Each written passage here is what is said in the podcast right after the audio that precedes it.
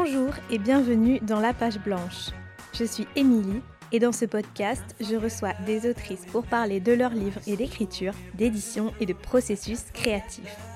Avec ces discussions, j'espère partager avec vous des idées de lecture, mais aussi une bonne dose d'inspiration.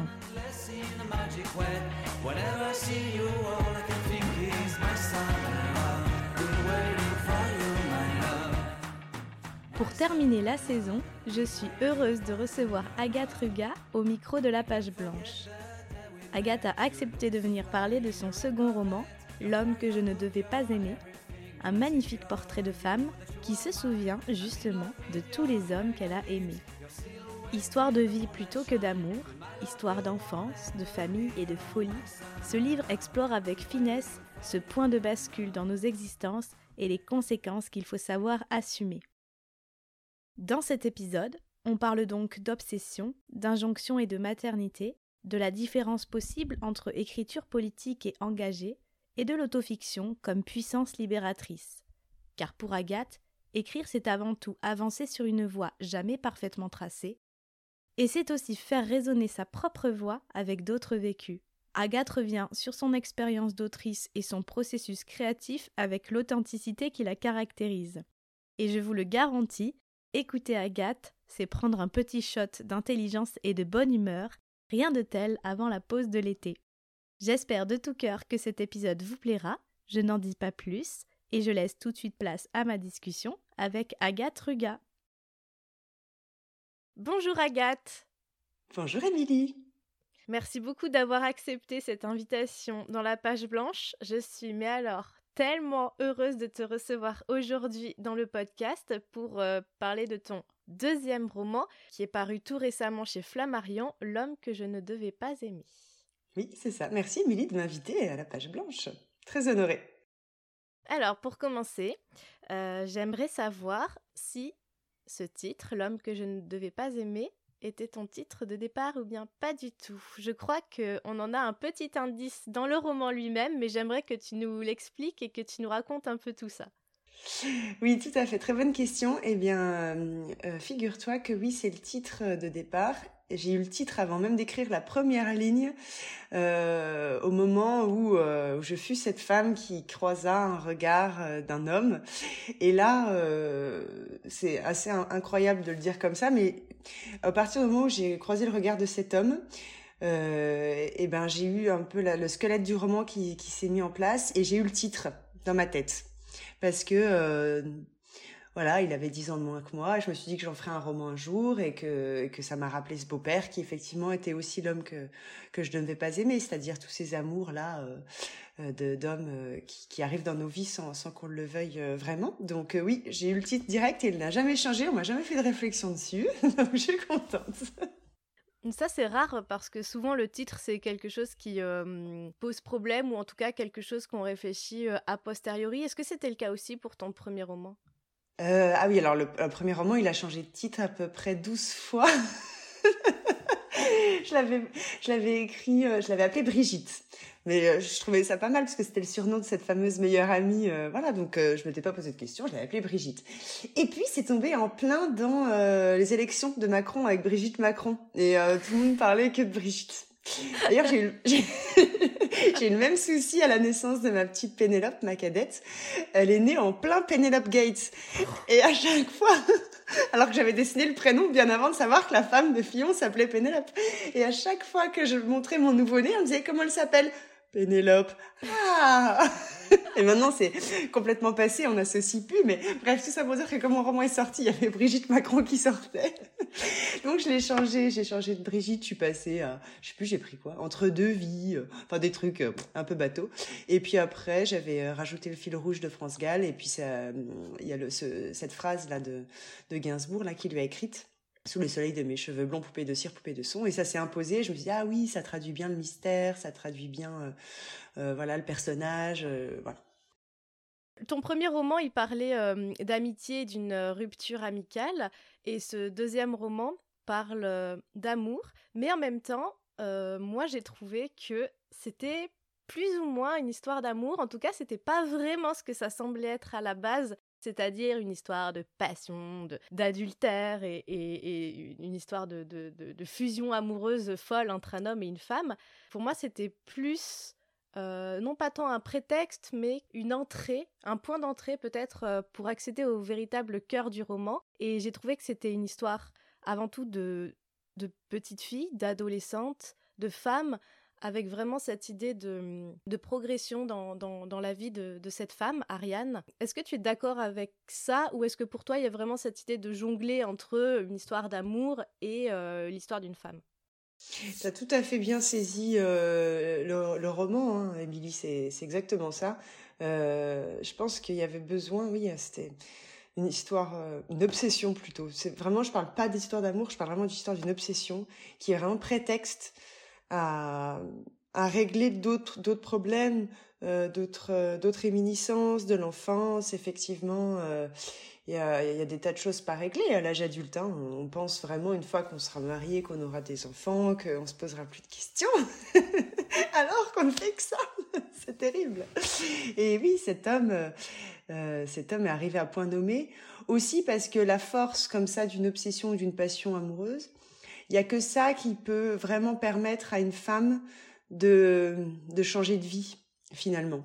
Euh, c'est radical en fait. Euh, elle sait que qu'après ça, son mari, euh, ce sera plus jamais pareil. Elle sait que voilà, elle va vivre le chaos, mais que c'est pour mieux se retrouver elle-même. Et, et, cette histoire de femme, elle se tisse en miroir de toute une galerie d'hommes, de, mm-hmm. de, figures paternelles qui ont jalonné sa vie, qui ont été des figures de référence ou d'attachement. Et j'ai trouvé ce, miroir-là extrêmement touchant. Comment ça s'est mis en place pour toi, cette, euh, euh, structure-là, cette construction, et comment c'est venu dans ton écriture? Eh ben, écoute, as utilisé le bon terme, c'est exactement ça, c'est galerie d'hommes.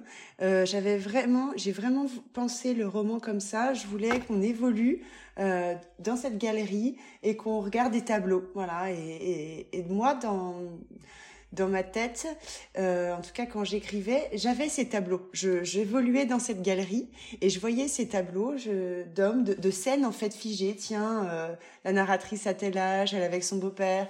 Tiens, là, elle, regarde les libellules avec son beau-père. Vraiment ce, oui, une galerie photo ou galerie tableau, mais je voulais décrire des instants figés. Euh, et puis euh, faire des, des transitions comme ça qui me paraissaient tout naturelles puisqu'effectivement l'homme que qu'Ariane rencontre, Sandro, c'est elle n'en revient pas à quel point euh, il est à la fois désuet, touchant, etc. puisqu'il porte tout toutes les, les, stigmates de son enfance. C'est incroyable. Elle se dit, mais ça n'existe pas des hommes comme ça aujourd'hui qui ont euh, du pento dans les cheveux comme mon frère ou euh, qui écoutent des musiques comme ça démodées comme mon grand-père. Enfin, c'est, cet homme tombe du ciel pour que je parle de tous ces, de tous ces pères-là. Alors après, bien sûr, l'histoire d'amour, on le sait, on, euh, quand on croise quelqu'un et qu'on tombe amoureuse, forcément, on voit des, des symboles partout. c'est quand même incroyable. J'ai plein d'amis comme ça qui me disent Oh, mais tu te rends compte, les... là, c'était un symbole fort, là, c'était la même couleur. Alors, oui, bien sûr. et on écoute son ami, on dit Oui, t'as raison, oui. On voit toujours.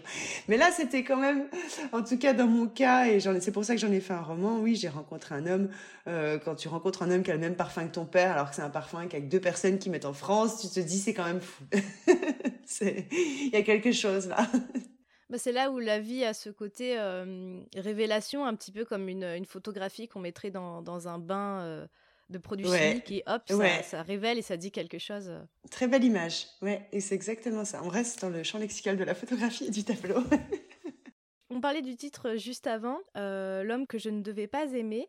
Moi, ce que j'ai trouvé intéressant dans ce titre, c'est ce verbe de devoir qui l'air de rien, dit quand même quelque chose sur ces carcans ou ces injonctions qu'on a ou qu'on nous impose quand on est une femme et, a fortiori quand on est une mère, qu'on doit faire ceci ou qu'on ne doit pas faire cela, parce qu'il faut être une voilà une bonne épouse ou une bonne mère.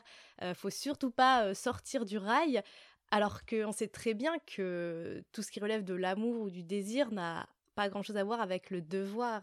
Et je trouve que à, à, ce titre-là, si j'ose dire, ce, verbe-là est extrêmement bien trouvé, en tout cas fonctionne bien. Enfin, ça dit quelque chose aussi du livre Merci, mais effectivement, on me l'a pas dit et c'est intéressant. Oui, il y a, et t'as raison. Dans le titre, il y a un sous-entendu, c'est toutes ces injonctions là que je voulais pas forcément euh, dénoncer parce que chacun a sa vision, tu vois, du couple et de la famille, etc. Et moi, je respecte toutes les visions, mais c'est vrai qu'on est dans une période, et j'aime bien parler de notre époque, j'aime bien parler de notre génération, c'est aussi à ça que ça sert l'écriture, euh, où beaucoup de femmes ne se reconnaissent pas dans les schémas qu'on dit idéaux. Et c'est pour ça qu'il faut se méfier des mots euh, idéaux, normaux, etc. Euh, qu'est-ce qu'on doit faire. Mais quand même, c'est vrai que euh, quand on dit quelqu'un, ah bah lui, il avance, elle, elle a avancé, c'est tout de suite sous-entendu, elle a fait des enfants, elle, a, elle s'est mariée. Non, on n'est pas obligé d'avancer comme ça aujourd'hui. Et puis, euh, on n'est pas obligé d'aimer un homme euh, ou une femme, etc., euh, dans des cadres, dans des cases bien précises. C'est vrai que j'avais envie de, de, de, sortir un petit peu des cases-là avec le roman.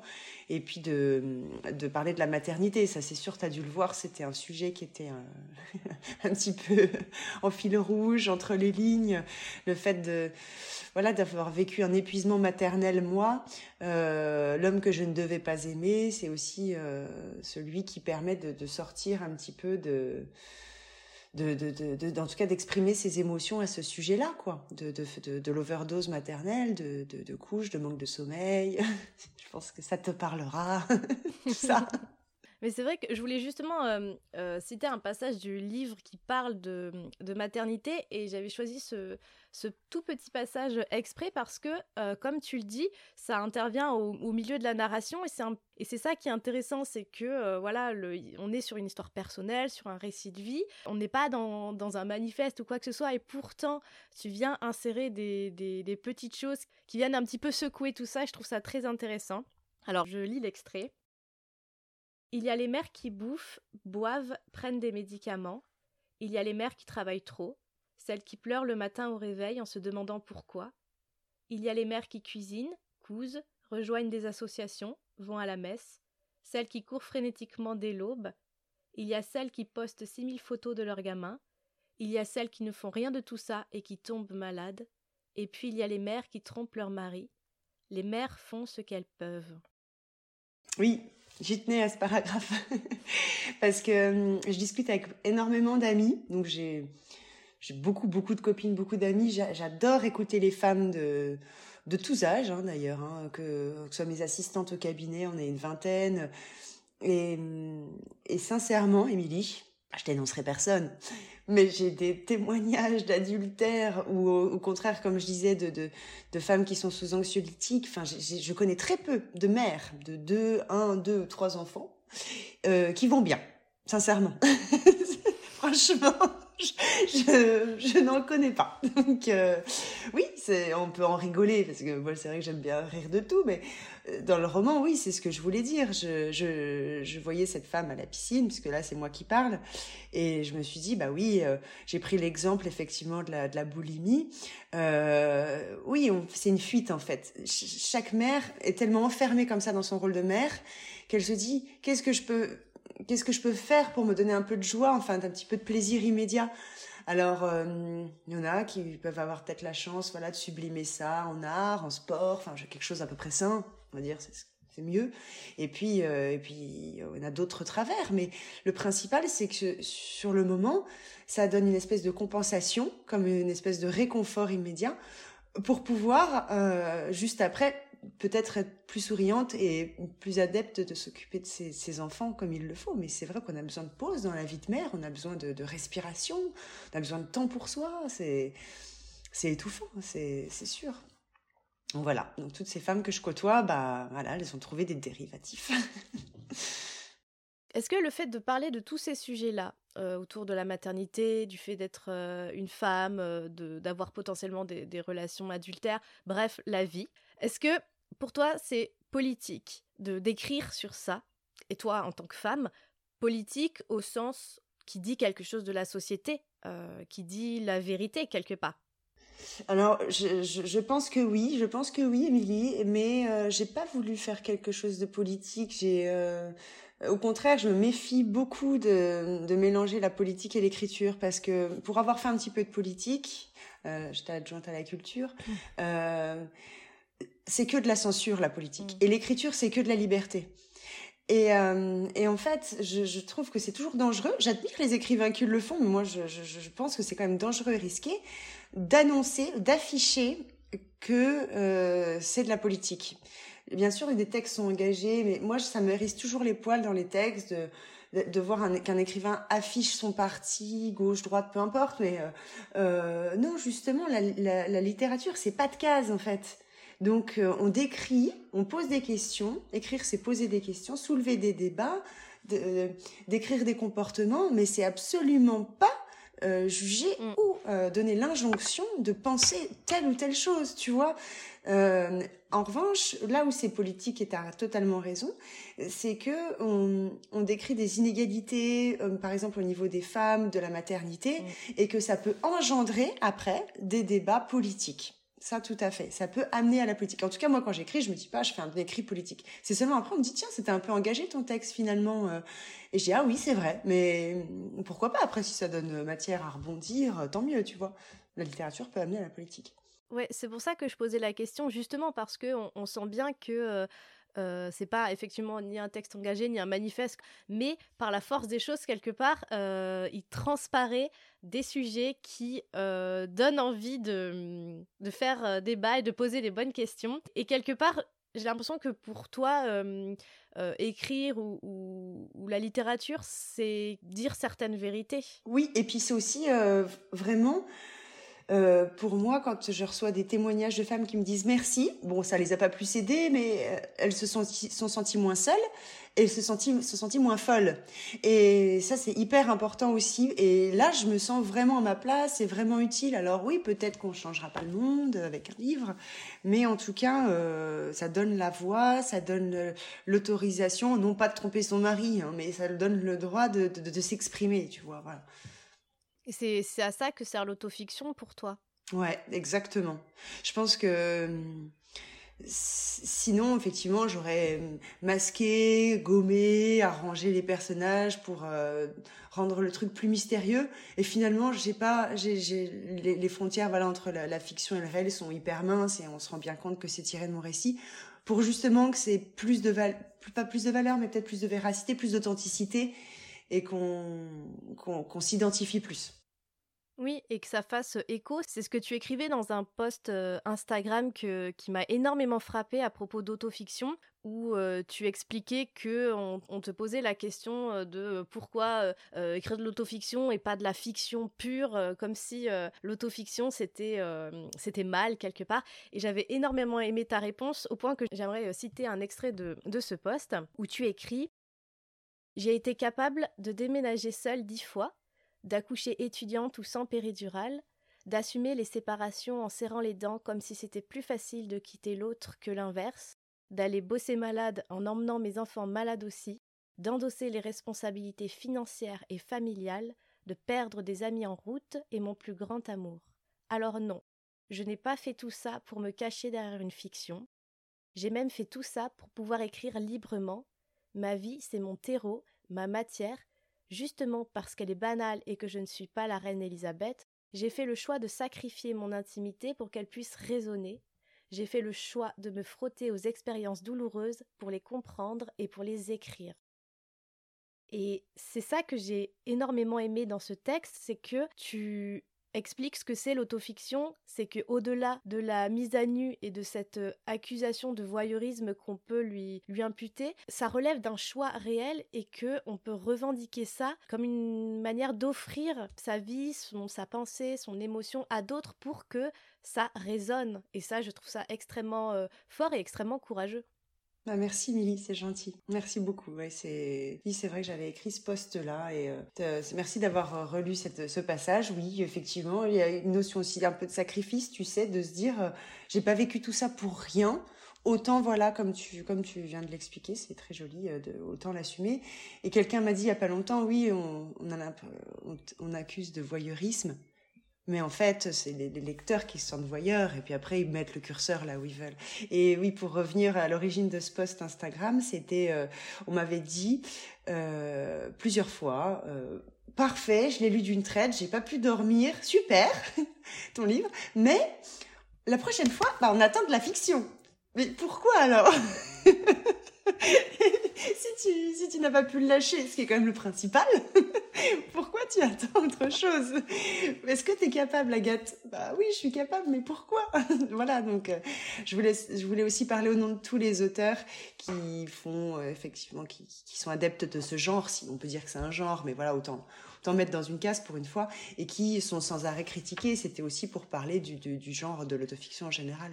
Oui, sans parler du fait que euh, autofiction comporte quand même une dimension fictionnelle et qu'on reste libre en tant qu'auteur ou autrice de romancer le, la vie comme on le souhaite. Et c'est ça qui est beau avec la littérature aussi. Oui, et puis c'est hyper excitant parce que justement, on part quand même donc d'un vécu. Et puis au moment, on sent que notre inconscient, notre subconscient vagabonde et puis parfois part en live et dans l'imaginaire. Et, et, et c'est là où on sent qu'on décline justement vers la fiction et qu'on s'invente une vie, on réinvente une vie. Enfin, et ça, c'est jubilatoire quand, euh, quand t'écris de, de pouvoir justement euh, euh, tout noyer, quoi. Et en tout cas, moi, je, je, trouve que ce moment de bascule, et c'est le, le, moment de plaisir le plus intense quand j'écris. voilà. Et j'ai remarqué que euh, on pose souvent la question à, à, des auteurs ou autrices qui écrivent euh, essentiellement de l'autofiction si euh, écrire c'est un... une manière de, de, se faire du bien et un, un acte thérapeutique. Et oui.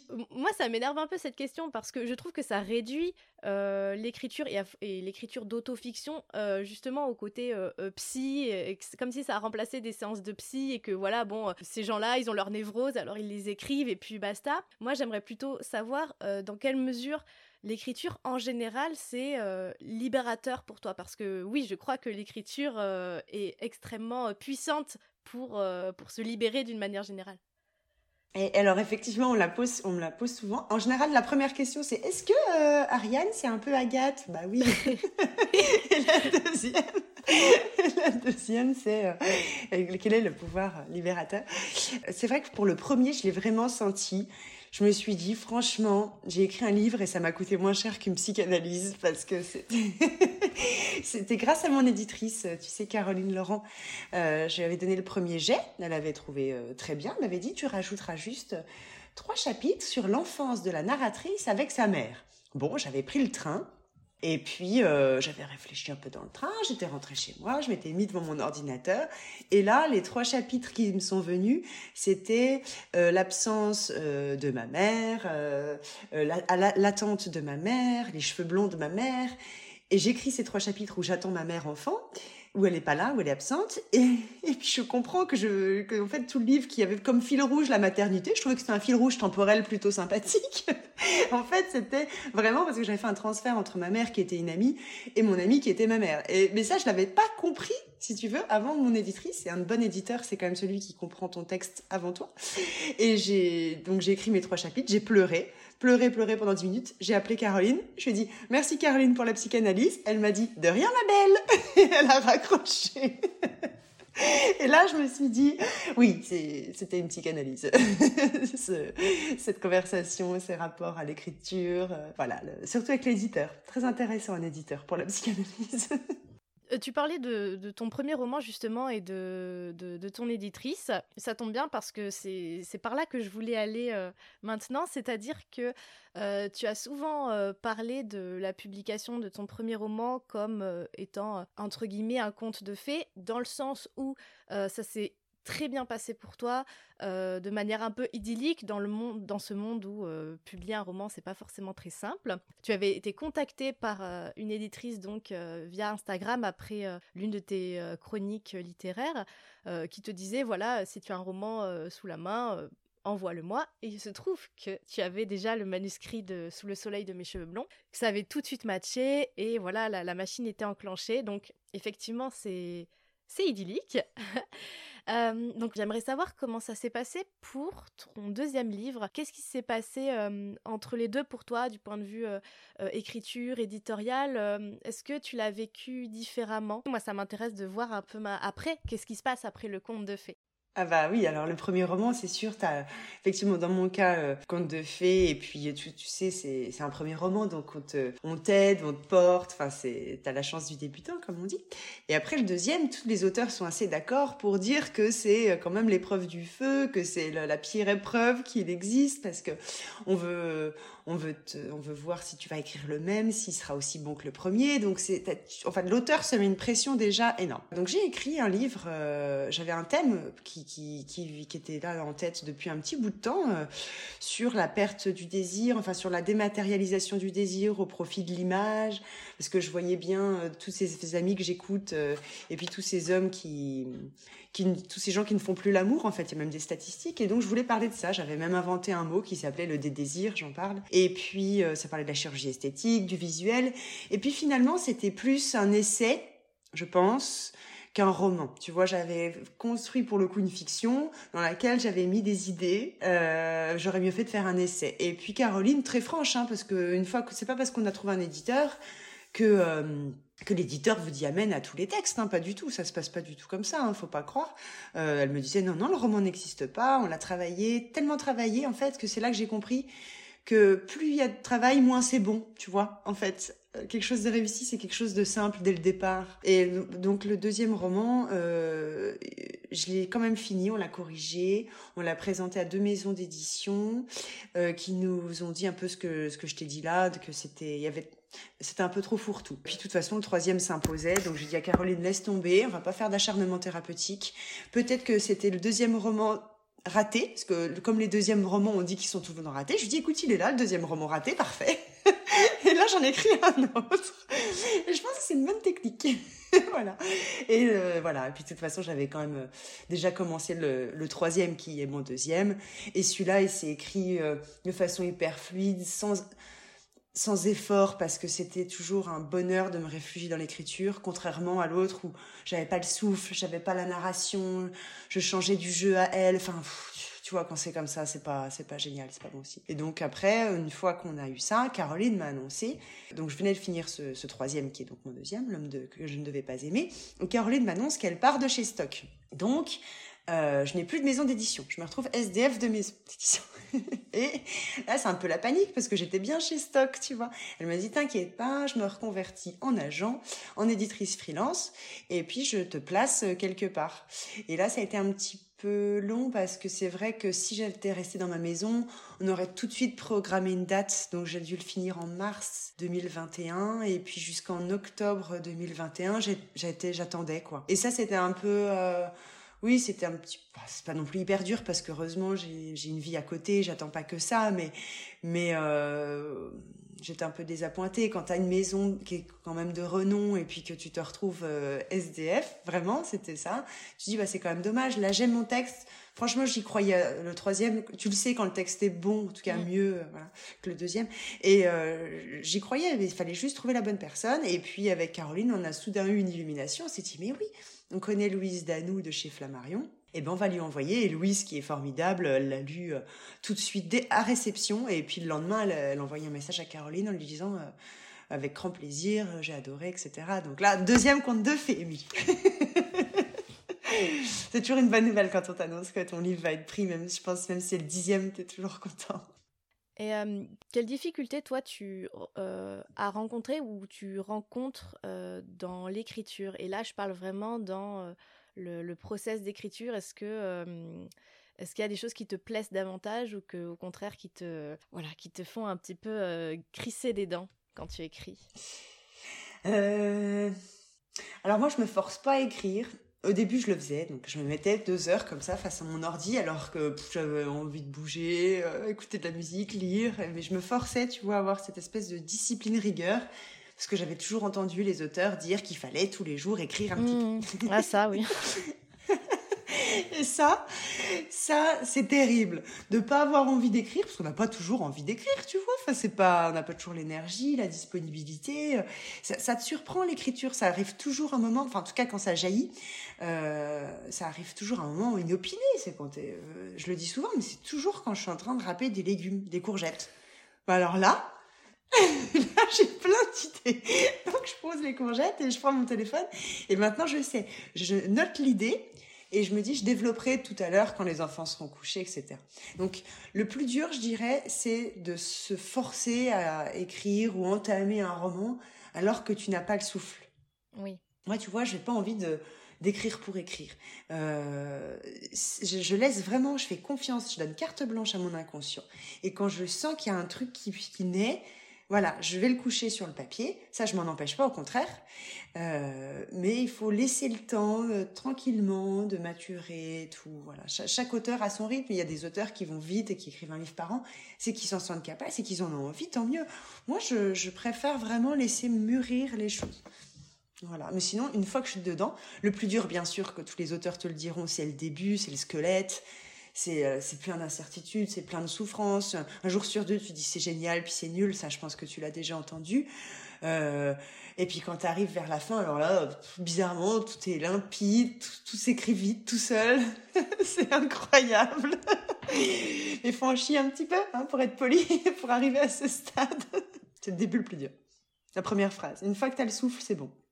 Est-ce que ton, ton, ton, process ou ta façon d'écrire euh, a évolué avec le temps euh, à la fois peut-être euh, en prenant confiance dans ton écriture et aussi avec bah, les aléas de la vie qui fait que d'une année à l'autre, euh, on n'est pas forcément dans, dans, le même état d'esprit ou dans la même situation. Est-ce que ça, ça influe sur ton process créatif? Moi, je pense que ça influe, oui, de la même manière, tu vois, qu'on n'est pas dans le même mood quand on fait des enfants. Tu sais, je compare souvent les enfants euh, au, livre, en fait. Pour moi, c'est pareil, c'est un peu le même processus, tu vois. Tu, as envie d'un enfant, tu as envie d'un livre, tu le végètes, tu le portes tu la couches, voilà. Et ben, t'es pas toujours dans le même mood et ça donne pas toujours donc les mêmes enfants et ça donne pas toujours les mêmes livres. Et euh, clairement, alors on m'a dit que j'avais progressé sur l'écriture, mais ça c'est point de vue purement stylistique. Peut-être, heureusement, tant mieux. Hein. Euh, à force d'écrire, forcément, tu, tu, tu, élimines des tics de langage.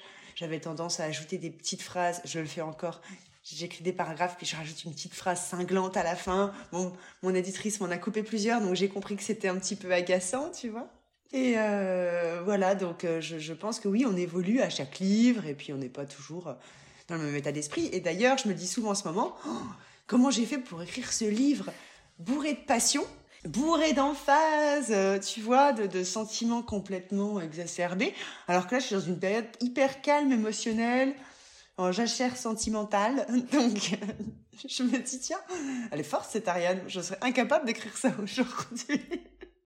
Est-ce que tu as des petits euh, trucs, des petits rituels ou des petites obsessions euh, vis-à-vis de l'écriture cette fois-ci euh, qui fait que voilà, si t'as pas ça dans tel cadre ou dans telle configuration, tu peux pas écrire? Est-ce que tu as des obsessions?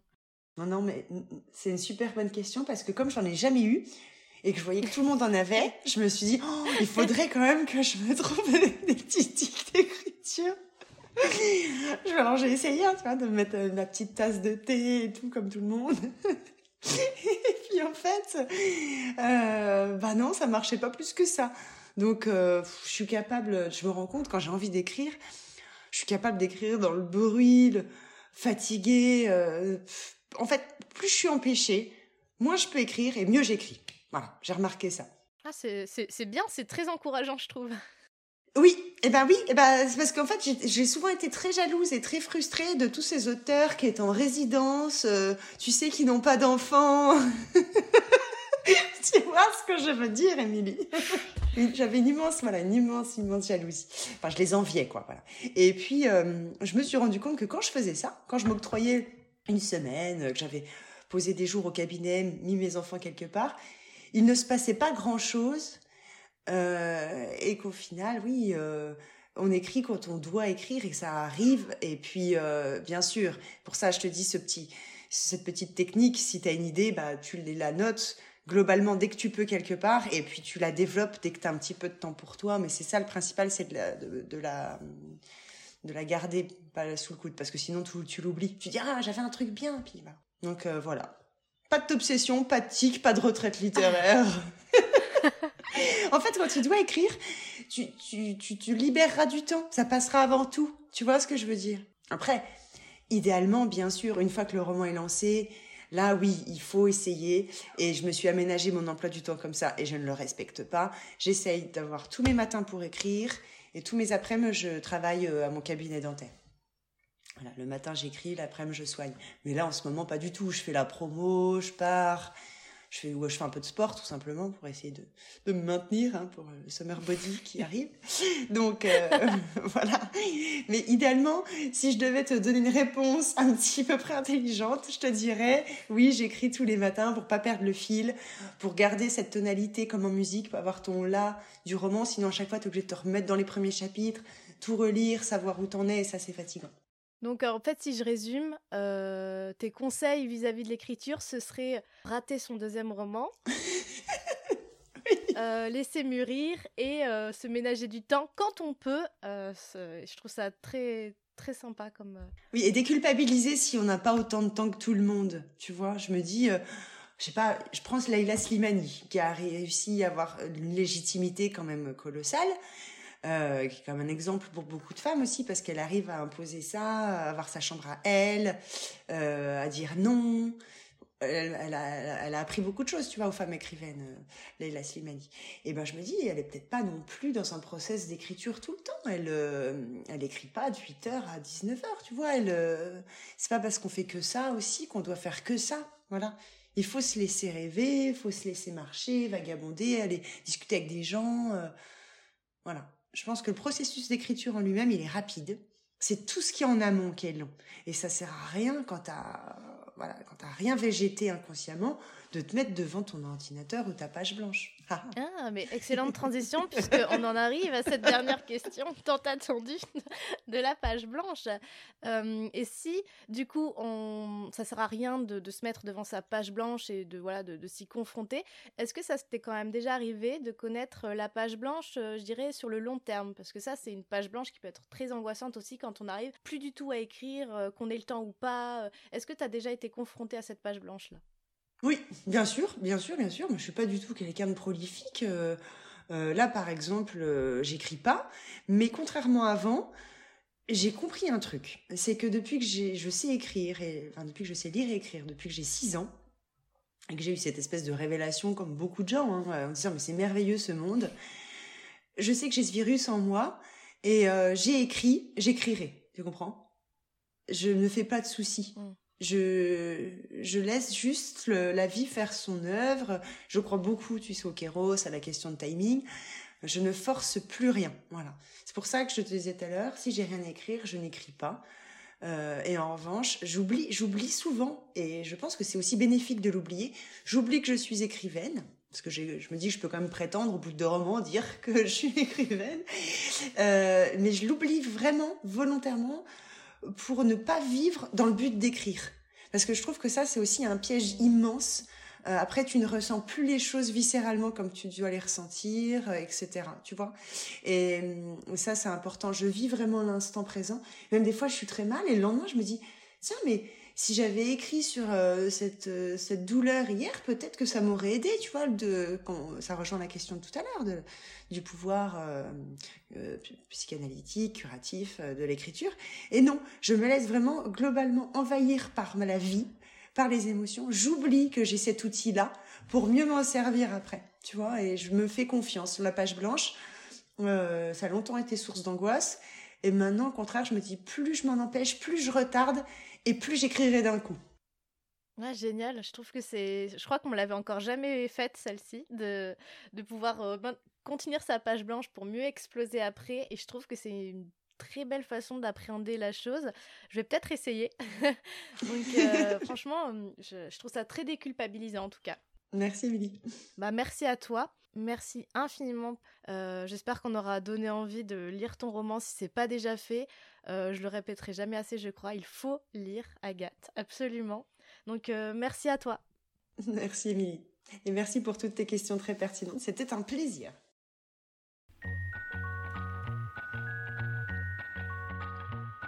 Merci d'avoir écouté cet épisode. Si cette conversation vous a plu, vous pouvez la partager autour de vous et sur les réseaux sociaux réseaux sur lesquels vous pouvez me retrouver sur le compte Émilie Dezelienne ainsi que sur la page blanche-du-bas podcast. En attendant, je vous dis à très vite pour un nouvel épisode de la page blanche.